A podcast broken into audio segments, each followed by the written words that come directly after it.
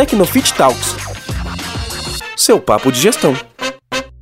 E aí, galera, beleza? Tá no ar o 13 terceiro episódio do Tecnofit Talks. Semana passada nós falamos sobre CrossFit. Hoje o papo é sobre Pilates. E para isso, quem tá aqui é a Luísa Queiroga, que é fisioterapeuta, é cofundadora da Rama Pilates e da Escola Rama e tem mais de 10 anos de atuação no mercado do Pilates. E aí, Luísa, bem-vinda! Oi, Cris, tudo bem? Estou aqui tudo hoje para falar um pouquinho sobre os desafios da gestão. E aí, o que, que manda? Boa, eu acredito que sejam bastante desafios, né?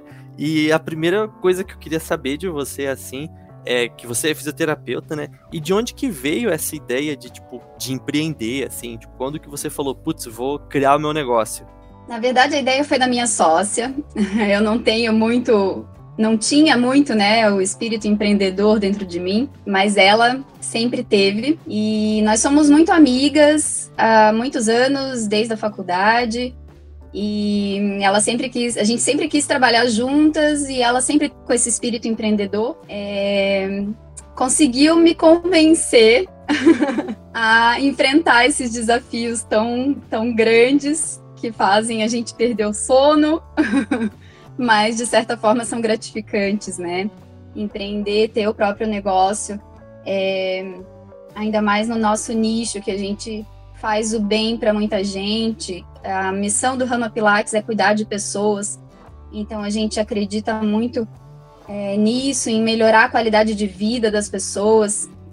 Então é altamente gratificante tudo que a gente faz, apesar dos desafios. Então, na verdade, foi a minha sócia quem me convenceu a enfrentar isso tudo. Mas eu agradeço. Boa, que legal. E deu super certo, né? porque atualmente o Rama tem duas unidades aqui em Curitiba, é isso? Isso, nós tínhamos três unidades, sendo duas no mesmo prédio. E aí, no início do ano passado, a gente unificou essas duas unidades em uma só. Então, temos uma unidade lá no Cabral e temos a unidade no Barigui, que é o maior estúdio, né, em metros quadrados de pilates sistêmico que a gente conhece. É, são quase 300 metros quadrados de, de espaço então, a gente não, não sabe de um estúdio que seja maior que esse. Então, eu acredito que sim, que deu certo e que vale a pena. É, os desafios são grandes, são diários, mas a gente consegue, né, com um estúdio grande, atingir mais pessoas, cuidar de mais gente. essa é a nossa ideia. Então, quando a gente abriu um estúdio lá no Cabral, que foi o primeiro, a gente ficou três anos lá, só com aquele estúdio, e chegou um momento que a gente se viu ali, puxa, mas né, a gente está só aqui nesse bairro, só cuidando dessas pessoas, puxa vida, a gente tem tanto para oferecer para mais gente, vamos lá, vamos abrir outro. E, e o que nos motivou realmente foi isso, foi atingir mais gente, atingir outro público.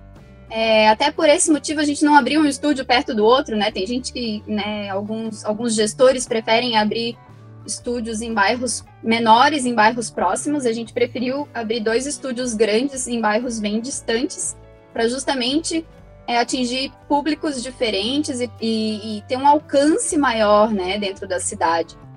É, hoje em dia, eu falei de cidade, já me veio outra coisa, porque hoje em dia a gente está trabalhando também com Pilates online então a gente tem alunos de outros países fazendo pilates, a gente vê o nosso cuidado e o nosso trabalho sendo expandido ele aí para além dos horizontes, né? Então é realmente muito gratificante tudo que a gente faz. Pô, que legal. E para quem não é de Curitiba, realmente o Cabral é muito longe do Barigui. Eu falo isso com propriedade, porque eu moro no Cabral e trabalho no Barigui. então, eu tenho propriedade para falar dessa distância.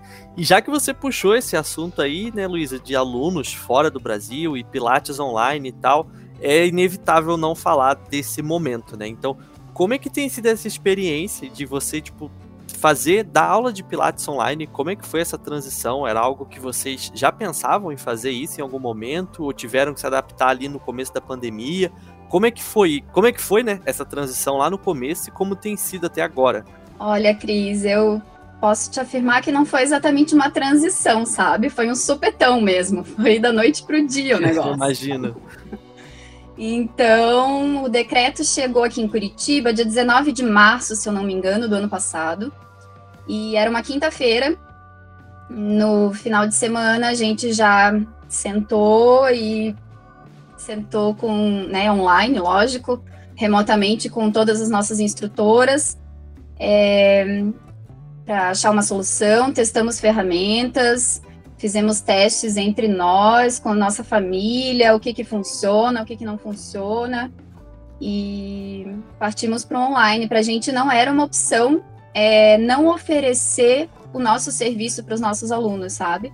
A gente trabalha muito com dor, então eu diria que sei lá, 98% dos nossos alunos têm algum tipo de dor, algum problema postural, alguma tensão, seja uma dor por tensão ou uma dor por lesão. É, acredito que 98% dos nossos alunos têm alguma queixa, sabe? Mesmo quem tem um objetivo estético, quem tem um objetivo de, de condicionamento físico, tem um joelho que dói de vez em quando, aquele ombro que dói de vez em quando, a cervical que puxa, incomoda para trabalhar. Então a gente tem muito essa preocupação em deixar o nosso aluno, o nosso cliente sem dor, sabe? Então é uma responsabilidade que a gente tem. E assim que veio o decreto, que a gente soube que ia fechar, sem previsão de, de data para o retorno, bateu um desespero, assim, geral.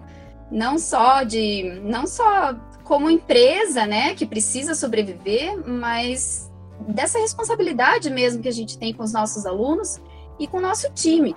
Porque por sermos estúdio grande, nós temos todo um time de fisioterapeutas trabalhando com a gente e que a gente precisa, e essas pessoas têm suas famílias que dependem também da gente, né? Então a gente se sente muito responsável tanto pelo nosso time, o time do, da empresa, quanto pelos nossos alunos, pelos nossos clientes. Então a gente não podia deixar de oferecer os nossos serviços, a gente precisava manter as nossas instrutoras trabalhando e a gente precisava manter os nossos alunos, os nossos clientes ativos, ativos fisicamente e psicologicamente, né, mentalmente, porque a pandemia trouxe, trouxe uma série de, de, de problemas de nervosos, eu diria, né? A saúde mental das pessoas foi afetada. E para muitas pessoas, fazer o Pilates, aquele momento é, ao vivo. A gente criou um, um, formato de aula que é ao vivo, é correção em tempo real. É quase como se fosse presencial, só não tem os aparelhos. Mas a instrutora está olhando para o aluno, está conversando com o aluno, está corrigindo, está instruindo e corrigindo em tempo real. Então, é, é como se fosse um encontro, né? E para tantas pessoas sozinhas e que precisam conversar com alguém de fora, foi muito mais do que a saúde física que a gente conseguiu manter. A gente conseguiu manter também a saúde mental de muitos dos nossos alunos, sabe? Então, é, o decreto veio, não teve transição, foi de uma hora para outra, mas foi pensado. A gente passou madrugadas pensando ali, duas, três noites, pensando, testando. Na semana seguinte, colocamos em ação a gente emprestou acessórios do estúdio, levamos na portaria, na casa dos alunos, acessórios do, do estúdio para que para trazer novos estímulos. É, usamos nossa criatividade, porque quem conhece o Pilates sabe que os exercícios feitos no solo têm um repertório limitado. Então a gente treinou as nossas instrutoras, a gente faz exercício utilizando cadeira, utilizando parede, utilizando cabo de vassoura, utilizando um cinto, utilizando qualquer coisa. A gente fala para a pessoa, vai lá no quarto, pega uma bola do teu filho e vem aqui que a gente vai fazer um exercício com a bola. Então a gente realmente teve que se reinventar e eu acho que talvez esse seja o segredo é, de um estúdio de Pilates ter ficado, ter se mantido aberto durante a pandemia, sabe? Pô, que legal isso e que massa, né? Que vocês tipo não só se reinventaram, como se reinventaram muito rápido. Porque o primeiro decreto lá, como eram só de 15 dias, teve muita empresa que falou: ah, eu vou esperar esses 15 dias, ou não quis se mexer tanto, né? E vocês já tipo, tomaram uma ação logo no primeiro final de semana, né? Talvez isso tenha feito toda a diferença. Com certeza, fez toda a diferença, até para que a gente não perdesse alunos, né? Falando agora como empresa e falando da parte financeira, para que a gente continuasse com esses alunos ativos, a gente precisava é, demonstrar para eles que era possível fazer, né? Que, que adiantava e que ia dar certo. Então, alguns até no primeiro momento não quiseram fazer. Ah, são só 15 dias, depois eu volto, tá tudo certo. Mas aí depois eles se renderam ao online.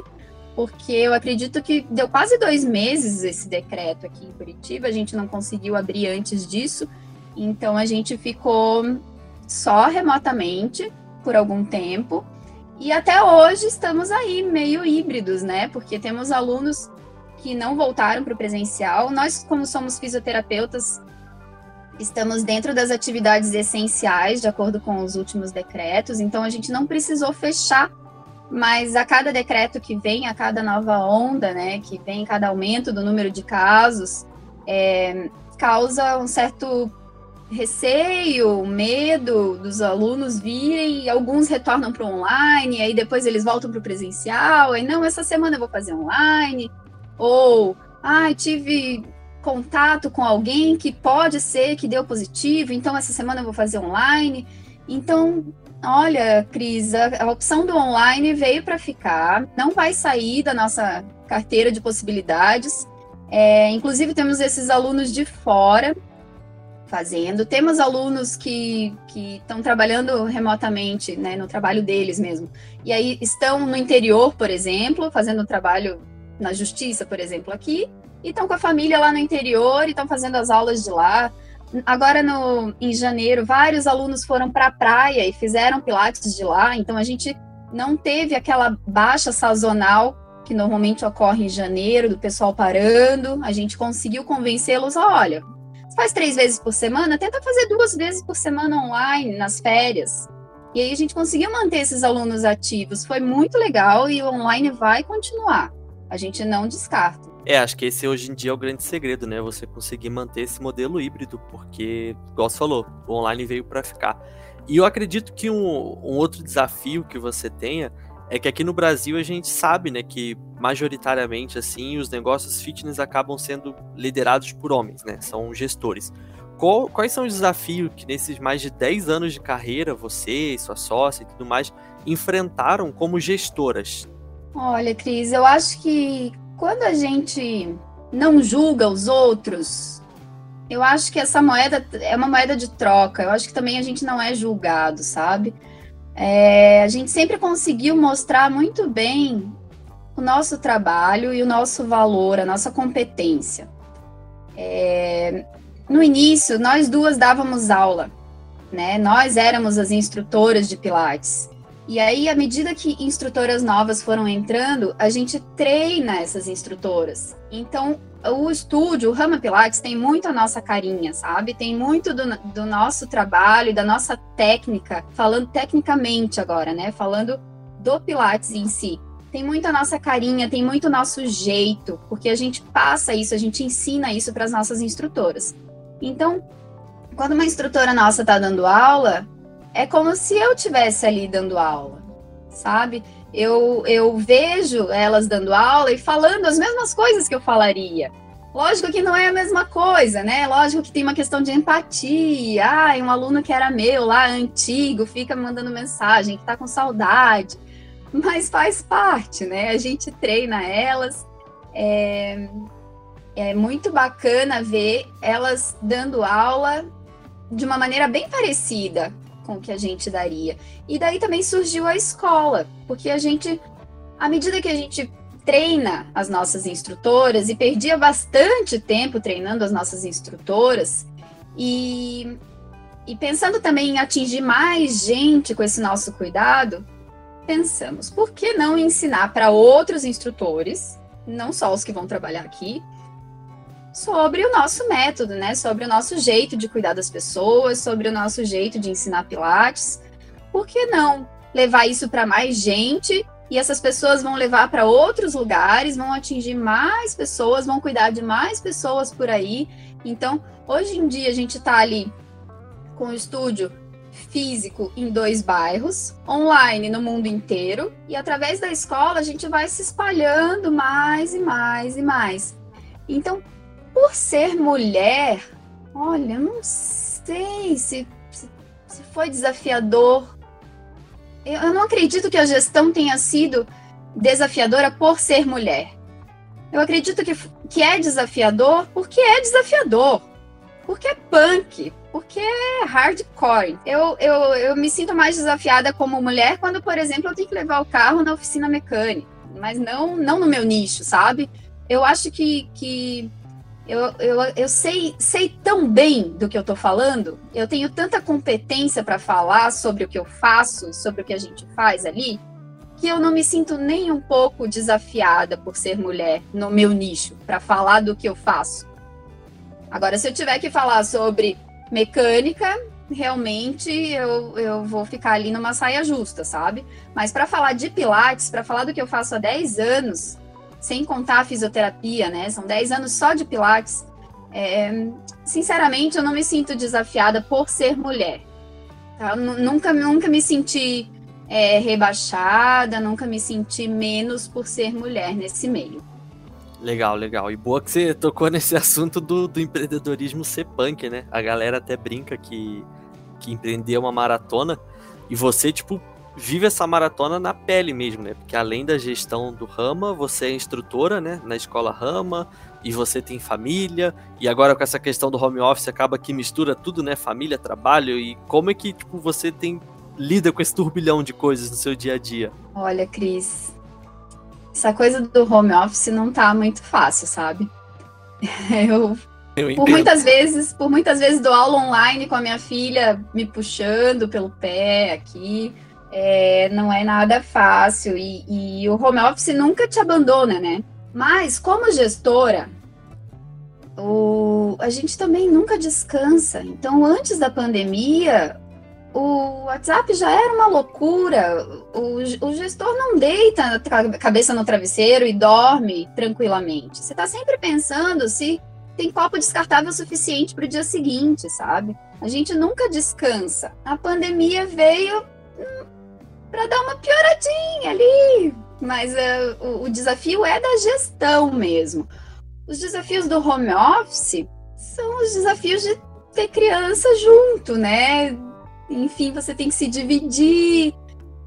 Mas, mas te digo que a gestão em si é o que, o que é mais desafiador, é o que nunca te abandona. É o que é, não, não te deixa deitar a cabeça no travesseiro Ai, agora eu vou ver um filminho. Não, você tá sempre com a consciência pesada. Puxa, eu tinha que fazer isso, eu tinha que ter feito aquilo, eu tinha que ter mandado aquilo pro marketing, tinha que ter mandado aquilo pro RH. E o jurídico? Ah, e o financeiro? A gente está sempre pensando em alguma coisa, a gente não, não, não consegue relaxar como gestora. E, e como profissional, sim, né? Então, os desafios do home office não, não são por causa do home office, mas são por causa da gestão mesmo, que estão sempre acompanhando a gente ali. É, acho que talvez muita coisa que a gente fala hoje em dia, né? Tipo, ah, o home office é ruim porque a gente nunca desliga, não sei o que e tal. Provavelmente geram coisas que você já vivia antes, né?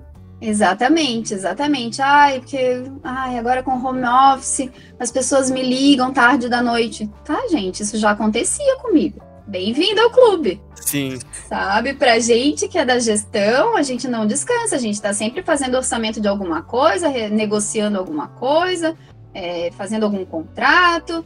A gente tá sempre fazendo. E essa parte de bastidores é, é uma parte que ninguém vê, né? Então de certa forma, a gente tem que ficar buscando algo gratificante. Então, quando eu te falo que eu vejo a minha instrutora dando aula de uma forma parecida com a aula que eu daria, é, isso me preenche um pouquinho.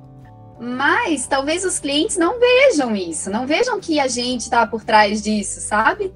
E, e é muito difícil, porque é muito mais gratificante eu dar aula e o meu aluno já percebe: nossa, a Luísa é muito boa quando a minha instrutora dá aula, ele vai falar para a instrutora: Nossa, ela é muito boa. Dificilmente ele vai reconhecer: Nossa, a Luísa e a Fernanda treinaram tão bem essa instrutora, sabe? Então é, é, é, um desafio mesmo a gente se manter é, feliz, porque esse trabalho de bastidores que a gente faz é uma tarefa muito chata e é uma tarefa que não aparece. É uma tarefa que não aparece.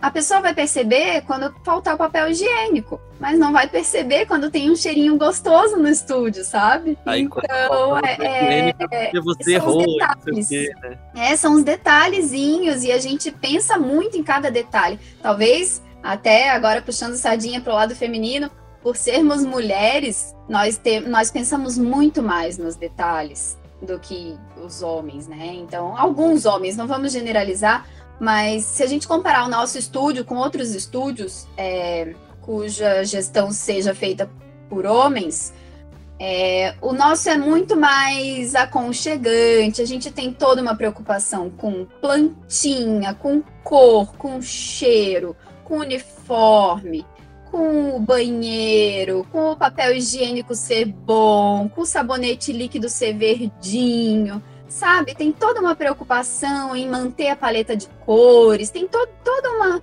uma preocupação com os detalhes que, que a gente fala detalhe e parece que é uma coisa que você pode ignorar. E não é. Detalhe é tudo.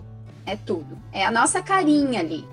A, nossa carinha tá nos detalhes. É no cafezinho que a gente põe ali, é no chazinho, é na balinha, é no mimo que a gente faz, é na poltrona confortável que tem para sentar, é no álcool em gel espalhado por tudo, é na higienização. É, o fato de sermos mulheres, né, talvez, provavelmente, traga toda essa preocupação com os detalhes que faz toda a diferença no nosso. Sim, com certeza. Luísa, o bate-papo foi muito legal. Acho que tipo vai gerar vários insights aí pra galera que tá ouvindo. E pra gente finalizar, é, gostaria que você desse um conselho aí pro pessoal que tá começando nessa jornada empreendedora, nessa jornada de gestão fitness, de é, gerenciar o negócio e equipe e aluno e tudo mais deixasse um conselho aí para inspirar essa galera. E também, se você quiser aproveitar esse espaço para falar da Rama, eu vi que tem um. Vai, em breve vai ter um workshop, né? Acho que você pode falar melhor sobre isso. Fique à vontade. Boa, Cris.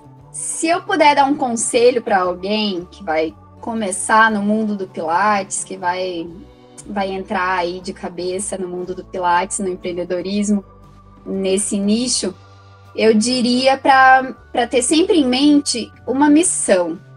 A missão do Rama Pilates é cuidar de pessoas. E é isso que nos move. Se você pensar no empreendedorismo puramente pelo dinheiro, você não vai ser preenchido, sabe? Então é importante ter uma missão, ter uma missão que, que, que alcance mais, que seja mais profunda, que seja de, de levar algo bom para alguém, de curar dores. E quando eu falo de dores, não falo de dores somente físicas, falo de dores no geral, né? Porque a gente trabalha, a gente que se relaciona, que trabalha com pessoas, a gente tem uma responsabilidade muito grande. Porque o que eu falo ou o que eu estou sentindo naquele momento, eu transmito. A minha energia, você, vou transmitir ali naquele, naquele atendimento. Então é muito importante pensar nisso tudo muito além da técnica. Então tenha uma missão com o seu negócio. Não, não abra um negócio só por abrir, só pensando no caixa, só pensando no financeiro. Tenha uma missão. O que, que você quer com isso? O que você quer atingir? Quem você quer atingir? Quais as dores você quer curar? Segundo, tenha um sócio. tenha uma sócia, enfim, tenha alguém em quem você possa se apoiar. Porque, sinceramente, se não fosse minha sócia, se nós não tivéssemos uma a outra, é, com certeza a gente já teria desistido, porque em vários momentos uma das duas já falou chega, não quero mais, já deu para mim. E se a outra não tivesse ali para dar um suporte, a gente não estaria aqui, sabe? Então tem alguém em quem você possa confiar, em quem e, e de preferência que, que seja além do negócio, né? Que você tenha uma amizade também, porque a sociedade é mais que um casamento. É, é algo muito profundo e algo muito difícil de, de se manter. Então, tem que ser amigo, tem que ser parceiro. E, e eu acredito que o sucesso do Rama Pilates vem muito por essa parceria minha com a Fê. Se não, sinceramente, uma da. Se, se, se estivéssemos sozinhas, o Rama Pilates não existiria mais. Porque foram já foram vários momentos ali de, de desespero e, e, puxa, quero desistir, não aguento mais. E já chegaram alguns momentos bem bem difíceis assim. E se não for, se não tivéssemos o apoio uma da outra, não estaríamos aqui. Além disso, é importante ter uma rede de apoio familiar, né, principalmente quando falamos de gestoras mulheres que têm normalmente uma família, uma casa ali para cuidar também. É importante que você tenha um parceiro ou alguém com quem dividir essas tarefas, né, de pai, mãe, se tiver filhos, ou só de das tarefas domésticas mesmo, caso não tenha filhos. É isso, esses são três conselhos que eu, se eu puder dar para alguém, é, são esses. Tenha uma missão para seguir, tenha um sócio que seja sensacional, não sei se vocês vão achar, como eu achei. e tenham uma rede de apoio familiar ou amigos que, que possa ajudar vocês, porque a gestão é punk e inevitavelmente você acaba deixando alguma coisa de lado, né? Seja a família, seja a casa, alguma coisinha você deixa de lado, você levanta e não faz a cama, algum dia, enfim, e alguma coisa fica de lado. Falando sobre o Rama Pilates, é, temos agora a escola, temos dois estúdios. Primeiro temos dois estúdios de Pilates. É, e temos o Pilates online. Temos um estúdio no bairro Cabral, temos um estúdio no bairro Barigui e estamos no mundo todo através do Pilates Online. A escola, nós temos um curso de formação de instrutores com matrículas abertas. O início das aulas será dia 21 de maio e as matrículas já estão abertas. Nós somos é, bem criteriosas com, com o curso. Então, é um curso bem denso, com bastante conteúdo, são até 360 horas de curso, é, com muito conteúdo e muito conteúdo que vai além da técnica. Porque é isso que eu falo para vocês. A gente quer formar profissionais, a gente não quer formar apenas instrutores. A gente quer formar profissionais que tenham um olhar sistêmico, né, que consigam ver o cliente além do corpo dele. Eu quero, quero saber o que, que ele está sentindo. Eu quero conhecer a, a família dele. Eu quero saber se ele está precisando hoje de uma aula mais pesada ou de uma aula mais tranquila. Eu quero entender isso assim que ele chegar, sem perguntar. Então a gente ensina várias formas do jeito Rama de ensinar. E é isso. As matrículas estão abertas. Procurem a gente lá. Boa, que legal. Galera, então aí quem está interessado no curso, corre, corre, corre e Luísa, mais uma vez, muito obrigado por ter aceitado o convite. O bate-papo foi muito legal e com certeza vai inspirar uma galera aí. A gente aqui da Tecnofit agradece muito pela sua participação. E para você que está nos ouvindo, obrigado também. E a gente te espera aqui na semana que vem com mais um episódio do Tecnofit Talks. Valeu, tchau, tchau. Tecnofit Talks seu papo de gestão.